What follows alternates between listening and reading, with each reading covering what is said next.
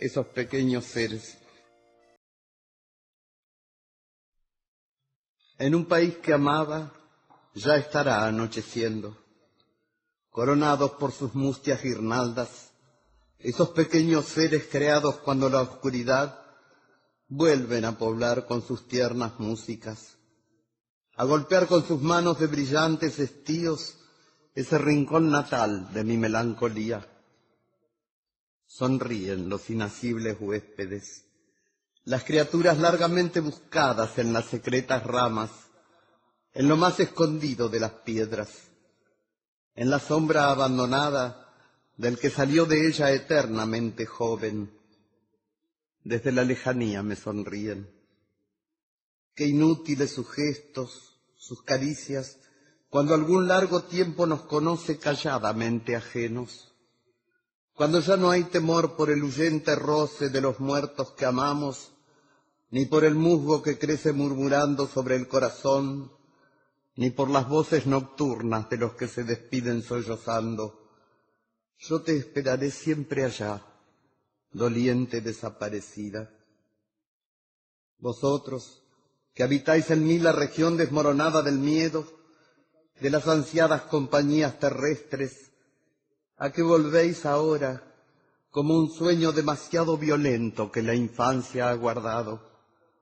Apenas si un recuerdo os reconoce, cada vez más lejanos.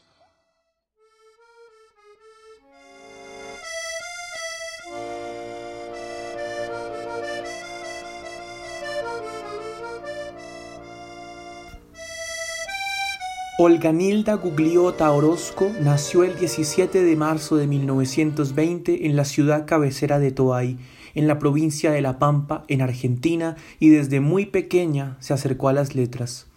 No sólo escuchaba los cuentos maravillosos de su abuela María Laureana, sino que muy temprano leyó también la Biblia, a los novelistas rusos, a San Juan de la Cruz y a los poetas del siglo de oro español.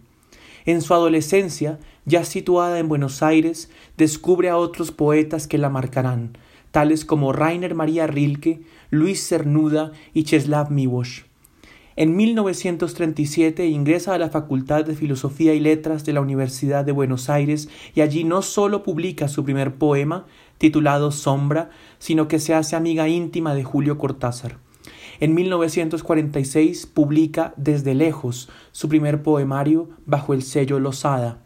Entre sus obras más destacadas están Mutaciones de la Realidad, de 1979, En el revés del cielo, de 1987, y Con esta boca en este mundo, de 1994.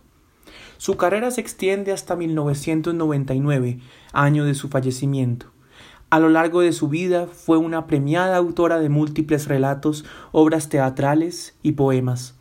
También fue comentarista de teatro en la radio, traductora del italiano y el francés y periodista bajo seudónimos como Jorge Videla y Carlota Escurra.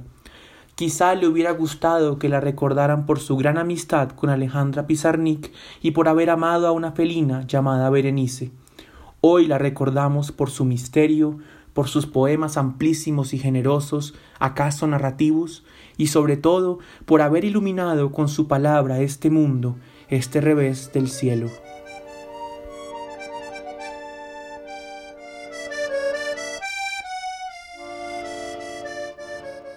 Grandes maniobras. No puede ser aquí donde se libra la batalla, nunca en este lugar de campamentos falsos y supuestas señales, donde se pierde el rastro de los muertos y no se hallan vestigios de la perduración. Aquí la niebla no tiene junturas, aquí los días son una muralla sorda. No hay agua que se asemeje a nuestra sed, babel de arena nuestra lengua. No entendemos el sentido del viento, ni sabemos leer en las constelaciones. Subimos con el alba a esperar nubes, a compartir reflejos, a retener historias como sombras a cuenta del imaginario por venir. Subimos a duras penas, pantano tras pantano, cada uno con la piedra que crece y en la espalda ahorcajadas a su rey. Entre ascenso y caída se vuelan con un graznido las alturas, se desplazan sin rumbo como en una pesadilla del horizonte las fronteras. Perdemos una mano, un trozo de memoria, el gusto del sabor. Esta es la tierra esquiva, la tierra de no llegar jamás, la tierra del fantasma en la pared. Otro es sin duda el sitio del encuentro, del combate invisible, de la línea de fuego donde se cierra el foso entre la piel y el alma. Más allá o más acá, una zona en alerta, una tierra de nadie donde nos convocan a oscuras y acudimos, aún más incompletos, aún más mutilados, casi a punto de ver, siempre al alcance de la sanción y de la muerte. Con esta boca en este mundo. No te pronunciaré jamás verbo sagrado, aunque me tiña las encías de color azul, aunque me ponga debajo de mi lengua una pepita de oro, aunque derrame sobre mi corazón un caldero de estrellas y pase por mi frente la corriente secreta de los grandes ríos. Tal vez haya subido hacia el costado de la noche del alma, ese al que no es posible llegar desde ninguna lámpara, y no hay sombra que guíe mi vuelo en el umbral, ni memoria que venga de otro cielo para encarnar en esta dura nieve, donde solo se inscribe el roce de la rama y el quejido del viento, y ni un solo temblor que haga sobresaltar las mudas piedras Hemos hablado demasiado del silencio, lo hemos condecorado lo mismo que aún vigía en el arco final, como si en él yaciera el resplandor después de la caída, el triunfo del vocablo con la lengua cortada. Ah, no se trata de la canción, tampoco del sollozo. He dicho ya lo amado y lo perdido. Trabé con cada sílaba los bienes que más temí perder. A lo largo del corredor suena, resuena la tenaz melodía, retumban, se propagan como el trueno, unas pocas monedas caídas de visiones o arrebatadas a la oscuridad. Nuestro largo combate fue también un combate a muerte con la muerte, poesía. Hemos ganado, hemos perdido, porque, ¿cómo nombrar con esa boca, cómo nombrar en este mundo, con esta sola boca, en este mundo con esta sola boca? Día para no estar. Vete, día maldito, guarda bajo tus párpados de yeso la mirada de lobo, que me olvida mejor. Camina sobre mí con tu paso salvaje, simulando un desierto entre el hambre y la sed, para que todos crean que no estoy, que soy una señal de adiós sobre las piedras, Cierra de par en par, lejos de mí tus fauces sin crueldad y sin misericordia, como si fuera ya la invulnerable, aquella que sin pena puede probarse ya los gestos de los otros.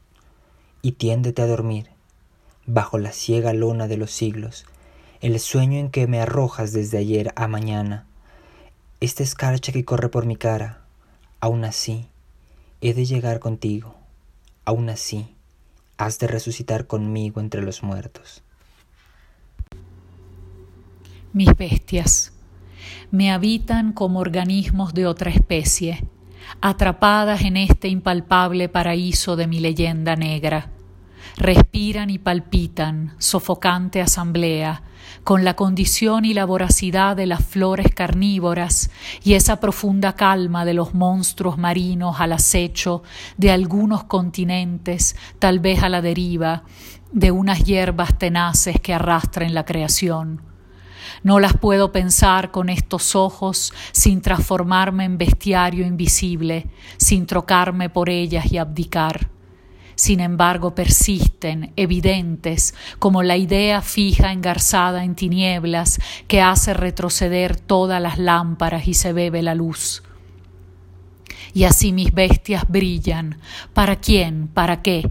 Mientras absorben lentas sus brebajes, solemnes, taciturnas, tenebrosas, con ropones de obispo, de verdugo, de murciélago azul o de peñasco que de pronto se convierte en molusco o en un tenso tambor Inflan sus fuelles, despliegan sus membranas, abren sus fauces locas en bostezos y en carcajadas escarlatas entre los tapizados que cierran en carne viva el extraño salón.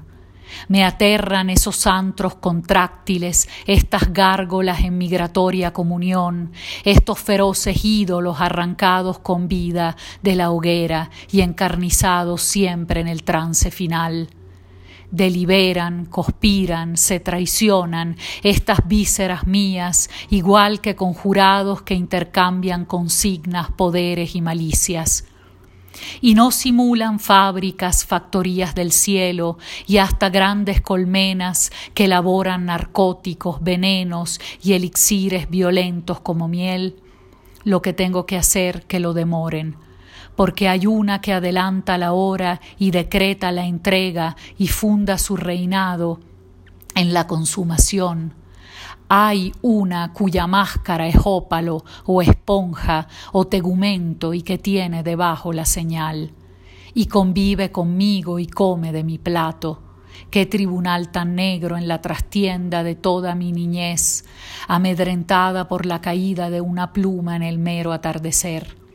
Y es esto una gran parte de lo que yo llamaba mi naturaleza interior.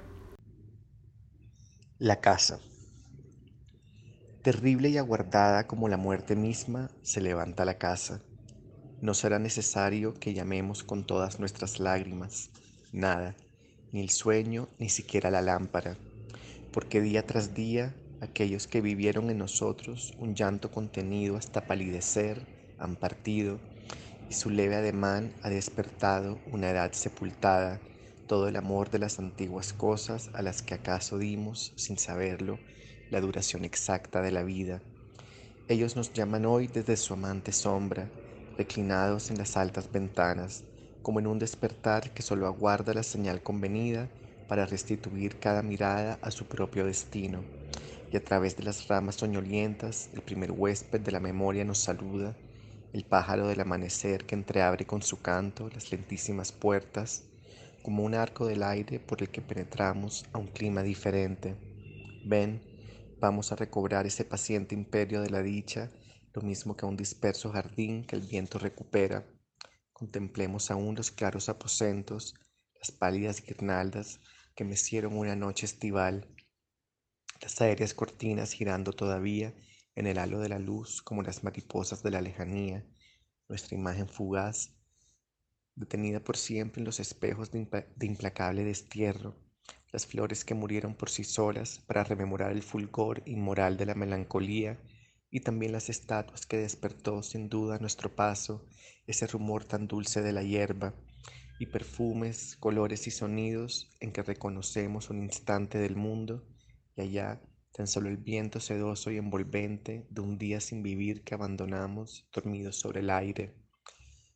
Nadie pudo ver nunca la incesante morada donde todo repite nuestros nombres más allá de la tierra, mas nosotros sabemos que ella existe como nosotros mismos por el solo deseo de volver a vivir entre el afán del polvo y la tristeza aquello que quisimos nosotros lo sabemos porque a través del resplandor nocturno el porvenir se alzó como una nube del último recinto, el oculto, el vedado, con nuestra sombra eterna entre la sombra. Acá lo sabían ya nuestros corazones. Las muertes. He aquí unos muertos cuyos huesos no blanqueará la lluvia, lápidas donde nunca ha resonado el golpe tormentoso de la piel del lagarto inscripciones que nadie recorrerá encendiendo la luz de alguna lágrima, arena sin pisadas en todas las memorias. Son los muertos sin flores. No nos legaron cartas, ni alianzas, ni retratos. Ningún trofeo heroico atestigua la gloria o el oprobio. Sus vidas se cumplieron sin honor en la tierra, mas su destino fue fulminio como un tajo porque no conocieron ni el sueño ni la paz en los infames lechos vendidos por la dicha, porque solo atacaron una ley más ardiente que la ávida gota de salmuera. Esa y no cualquier otra. Esa y ninguna otra. Por eso es que sus muertes son los exasperados rostros de nuestra vida. La carne es triste. Ay, y he leído todos los libros. Huir, allá lejos, huir. Malarmé. Ni mi carne fue triste, ni tampoco leí todos los libros. Pero sé que es triste la carne que interroga tan solo por ausencia, porque toda respuesta de otro cuerpo la asume en el error y el desencuentro, y la devuelve oscura, vacía, desolada, a su playa desierta pero cuando los cuerpos elegidos para el amor se buscan y se encuentran, cada cuerpo es entonces una respuesta exacta para cada pregunta del deseo. Y la carne vertiginosa asciende por el revés de la caída, y es el delirio del fuego y alabanza, un aluvión de soles, hasta precipitarse en el suspenso donde vuelan juntas las dos almas. Y hay un solo aleteo enamorado contra las puertas de la eternidad. No, ninguna tristeza tiene la bendición de un prodigioso encuentro que nos lleve más lejos que todas las victorias sobre los límites del mundo. Y tampoco leí todos los libros, pero abrí muchos libros como puertas que daban a circulares laberintos de puertas. No cambia cada página el eco de otras páginas y lo envía más lejos, y es el mismo y es otro cuando vuelve. Eso es lo que hace el mar con cada ola el viento con el olvido y los recuerdos. Asombrosa tarea la de este desmesurado y legible universo. Nunca sentí el hastío del jardín atrapado en su estación sombría, ni la del ciego papel que me interroga en vano. No pasó por mi casa la costumbre por su alevosa ráfaga, congelando los años, ni me arrojó la cara su enrarecido aliento de animal enjaulado solamente el milagro, amargo, deslumbrante o tormentoso, no la hierba oxidada creció bajo mis pies. ¿De quién huir y a dónde y para qué? Donde quiera que vaya soy yo misma pegada a mi aventura, a mi ansioso destino tan ajeno a quedarme o a partir con mi bolsa de fábulas y el indeciso mapa de lo desconocido. Allá lejos estoy tan cerca de las revelaciones y las dichas como aquí, como ahora, donde no logro descifrar jamás el confuso alfabeto de este mundo. Señora tomando sopa. Detrás del vaho blanco está la orden, la invitación o el ruego, cada uno encendiendo sus señales, centelleando a lo lejos con las joyas de la tentación o el rayo del peligro. Era una gran ventaja trocar un sorbo hirviente por un reino, por una pluma azul, por la belleza, por una historia llena de luciérnagas. Pero la niña terca no quiere traficar con su horrible alimento. Rechaza los sobornos del potaje apretando los dientes. Desde el fondo del plato asciende en remolinos oscuros la condena. Se quedará sin fiesta, sin amor, sin abrigo, y sola en lo más negro de algún bosque invernal, donde aullan los lobos y donde no es posible encontrar la salida.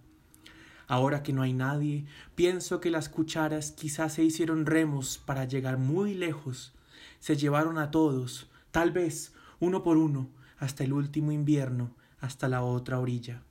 ¿Acaso estén reunidos viendo a la solitaria comensal del olvido, la que traga este fuego, esta sopa de arena, esta sopa de abrojos, esta sopa de hormigas, nada más que por puro acatamiento, para que cada sorbo la proteja con los rigores de la penitencia, como si fuera tiempo todavía, como si atrás del humo estuviera la orden, la invitación, el ruego.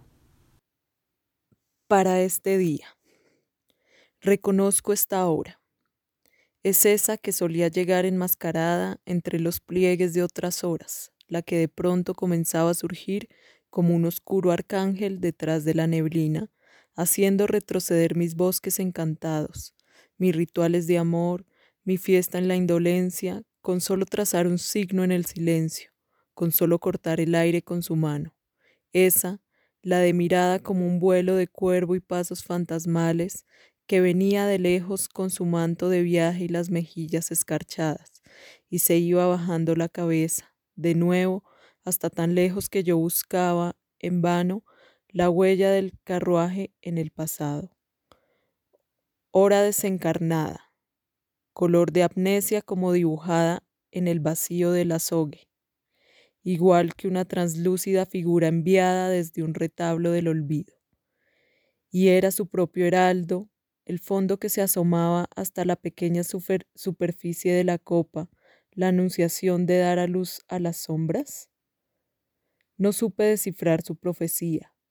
Ese susurro de aguas estancadas que destilan a veces con los crepúsculos, ni logré comprender el torbellino de plumas grises con que me aspiraba, desde un claro de ayer hasta un vago anfiteatro, iluminado por lluvias y por lunas, allá, entre los ventisqueros del irreconocible porvenir, aquí donde ahora se instala, maciza como el demonio del advenimiento en su sitial de honor en medio de la asamblea de otras horas, pálidas, transparentes, y me dice que mis bosques son luces extinguidas y a veces embalsamadas, que mi amor era erróneo como un espejo que se contemplaba en otro espejo, que mi fiesta es un cielo replegado en el sudario de mis muertos, y se queda esta vez sin bajar la cabeza.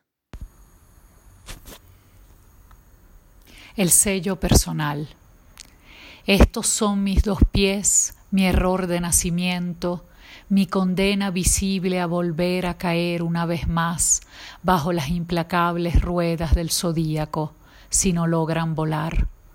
No son bases del templo ni piedras del hogar, apenas sí dos pies anfibios enigmáticos, remotos, como dos serafines mutilados por la desgarradura del camino.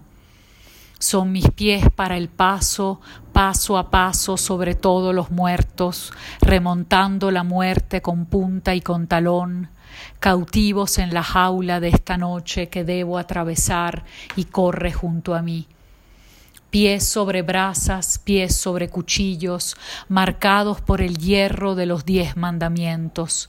Dos mártires anónimos tenaces en partir, dispuestos a golpear en las cerradas puertas del planeta y a dejar su señal de polvo y obediencia como una huella más, apenas descifrable entre los remolinos que barren el umbral pies dueños de la tierra, pies de horizonte que huye, pulidos como joyas al aliento del sol y al roce del guijarro, dos pródigos radiantes royendo mi porvenir en los huesos del presente, dispersando al pasar los rastros de ese reino prometido que cambia de lugar y se escurre debajo de la hierba a medida que avanzo, que instrumentos ineptos para salir y para entrar y ninguna evidencia, ningún sello de predestinación bajo mis pies. Después de tantos viajes a la misma frontera, nada más que este abismo entre los dos, esta ausencia inminente que me arrebata siempre hacia adelante y este soplo de encuentro y desencuentro sobre cada pisada, condición prodigiosa y miserable. He caído en la trampa de estos pies, como un rehén del cielo del infierno que se interroga en vano por su especie, que no entiende sus huesos ni su piel, ni esta perseverancia de coleóptero solo, ni este tam tam con que se le convoca a eterno retorno. ¿Y a dónde va este ser inmenso, legendario, increíble, que despliega su vivo laberinto como una pesadilla aquí, todavía de pie, sobre dos fugitivos delirios de la espuma debajo del diluvio? Olga Orozco. Yo, Olga Orozco, desde tu corazón digo a todos que muero. Amé la soledad, la heroica perduración de toda fe, el ocio donde crecen animales extraños y plantas fabulosas, la sombra de un tiempo que pasó entre misterios y entre alucinaciones, y también el pequeño temblor de las bujías en el anochecer mi historia está en mis manos y en las manos con que otros las tatuaron. En mi estadía quedan las, las magias y los ritos, unas fechas gastadas por el soplo de un despiadado amor, la humanidad distante de la casa donde nunca estuvimos y unos gestos dispersos entre los gestos de otros que no me conocieron. lo demás aún se cumple en el olvido, aún labra la desdicha en el rostro de aquella que, que se buscaba en mí, igual que en un espejo de sonrientes praderas, en la que tú verás extrañamente ajena, mi propia parecida condenada a mi forma de este mundo. Ella hubiera querido guardarme en el desdén en el orgullo, en un último instante fulminio como el rayo, no en el túmulo incierto donde alzo todavía la voz ronca y llorada entre los remolinos de tu corazón. No, esta muerte no tiene descanso ni grandeza, no puedo estar mirándola por primera vez durante tanto tiempo, pero debo seguir muriendo hasta tu muerte, porque soy tu testigo ante una ley más honda y más oscura que los cambiantes sueños. Allá donde escribimos la sentencia, ellos han muerto ya, se habían elegido por castigo y perdón, por cielo y por infierno, son ahora una mancha de humedad en las paredes del primer aposento. Esa es tu pena. Tiene la forma de un cristal de nieve que no podría existir si no existieras, y el perfume del viento que acarició el plumaje de los amaneceres que no vuelven. Colócala a la altura de tus ojos y mira cómo irradia con un fulgor azul de fondo de leyenda, o rojizo como vitral de insomnio ensangrentado por el adiós de los amantes, o dorado semejante a un letárgico brebaje que sorbieron los ángeles. Si observas al trasluz, verás pasar el mundo rodando en una lágrima. Al respirar, exhala la preciosa nostalgia que te envuelve, un vaho entretejido de perdón y lamentos que te convierte en reina del reverso del cielo. Cuando la soplas, crece como si devorara la íntima sustancia de una llama y se retrae como ciertas flores si las roza cualquier sombra extranjera. No la dejes caer ni la sometas al hambre ni al veneno, sólo conseguirías la multiplicación, un erial, la bastarda maleza en vez de olvido, porque tu pena es única, indeleble y tiñe de imposible cuanto miras. No hallarás otra igual, aunque te internes bajo un sol cruel entre columnas rotas, aunque te asuma el mármol a las puertas de un nuevo paraíso prometido. No permitas entonces que a solas la disuelva la costumbre, no la gastes con nadie. Apriétala contra tu corazón, igual que a una reliquia salvada del naufragio, sepúltala en tu pecho hasta el final, hasta la empuñadura. Entre perro y lobo. Me clausuran en mí, me dividen en dos, me engendran cada día en la paciencia y en un negro organismo que ruge como el mar. Me recortan después con las tijeras de la pesadilla y caigo en este mundo con media sangre vuelta a cada lado. Una cara labrada desde el fondo por los colmillos de la furia a solas y otra que se disuelve entre la niebla de las grandes manadas. No consigo saber quién es el amo aquí. Cambio bajo mi piel de perro a lobo. Yo decreto la peste y atravieso con mis flancos en llamas las planicies del porvenir y del pasado. Yo me tiendo a roer los huesecitos de tantos sueños muertos entre celestes pastizales. Mi reino está en mi sombra y va conmigo donde quiera que vaya, o se desploma en las ruinas con las puertas abiertas a la invasión del enemigo. Cada noche desgarro a dentelladas todo lazo ceñido al corazón, y cada amanecer me encuentra con mi jaula de obediencia en el lomo. Si devoro a mi Dios, uso su rostro debajo de mi máscara, y sin embargo solo bebo en el abrevadero de los hombres un aterciopelado veneno de piedad que raspa en las entrañas. He labrado el torneo en las dos tramas de la tapicería, he ganado mi cetro de bestia en la intemperie, y he otorgado también jirones de mansedumbre por trofeo. Pero, ¿quién vence en mí? ¿Quién defiende de mi bastión solitario en el desierto la sábana del sueño? ¿Y quién roe mis labios, despacito y a oscuras, desde mis propios dientes? En el final era el verbo, como si fueran sombras de sombras que se alejan las palabras humaredas errantes exhaladas por la boca del viento, así se me dispersan, se me pierden de vista contra las puertas del silencio. Son menos que las últimas borras de un color, que un suspiro en la hierba, fantasmas que ni siquiera se asemejan al reflejo que fueron. Entonces, no habrá nada que se mantenga en su lugar, nada que se confunda con su nombre desde la piel hasta los huesos. Y yo que me cobijaba en las palabras como en los pliegues de la revelación, o que fundaba mundos de visiones sin fondo para sustituir los jardines del Edén sobre las piedras del vocablo.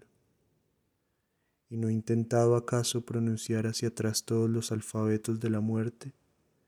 ¿No era ese tu triunfo en las tinieblas, poesía?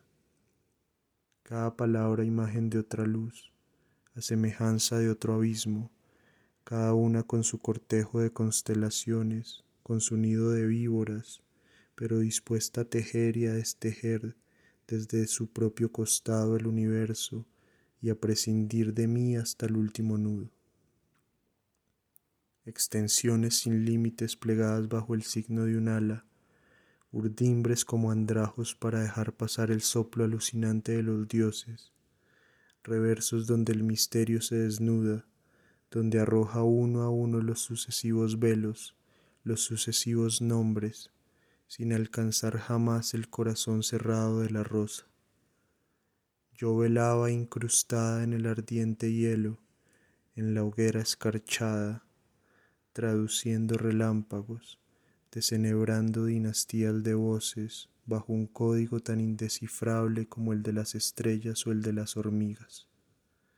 Miraba las palabras al trasluz, veía desfilar sus oscuras progenies hasta el final del verbo. Quería descubrir a Dios por transparencia.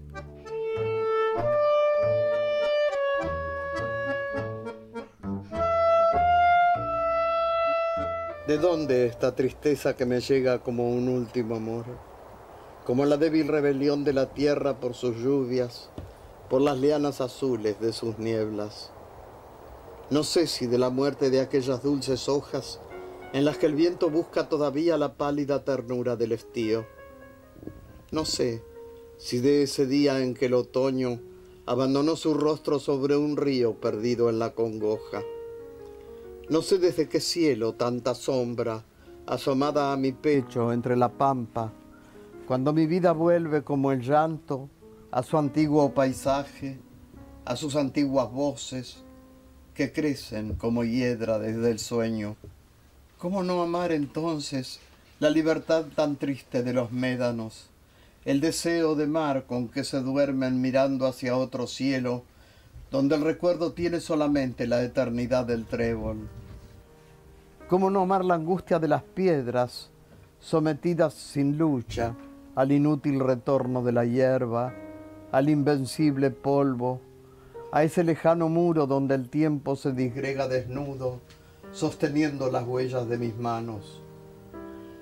Alguien me llama aún por sus desiertos, por el aire sombrío que se inclina al desolado oeste, mientras yo estoy aquí, con mis pequeñas muertes como un árbol, esperando el olvido.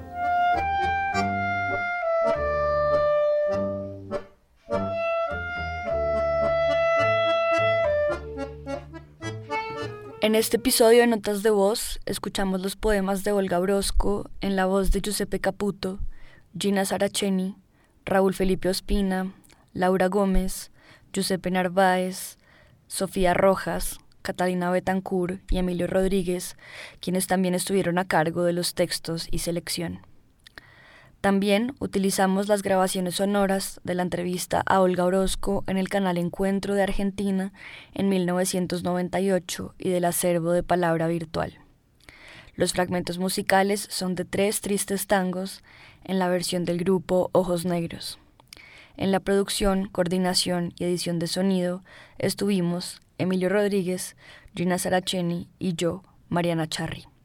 A todas y a todos mil y mil gracias por escuchar.